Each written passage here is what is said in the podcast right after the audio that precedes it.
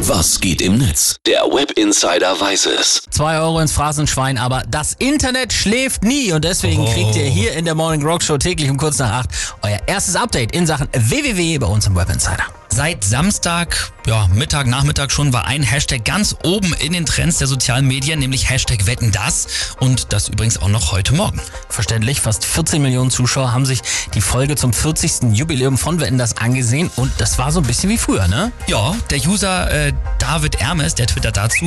Wetten das ist die menschgewordene Sehnsucht der Deutschen. Nach Anstand, Ruhe, leichtem Humor und Abkehr von der bösen Welt.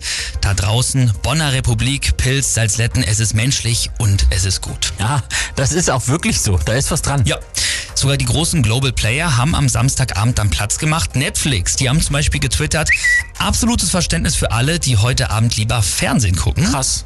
Und Mickey Beisenherz, er schreibt, der Cringe-Lord ist zurück. Tommy schreitet die Showtreppe herunter und die 2500 Zuschauer in Nürnberg, die klatschen so euphorisch, dass gleich klar ist, die wollen das, die wollen das wirklich. Aber Mensch, wenn es auch wirklich eine Baggerwette gab, dann noch Ah. Frank Elstner, Helene, die Hälfte von Aber, das war, naja, zumindest der Versuch, wieder ganz großes deutsches Fernsehen zu machen. Ja, und obenauf dann natürlich Deutschlands Lieblingsentertainer im Brokatsacko, wie sich Klar. das gehört.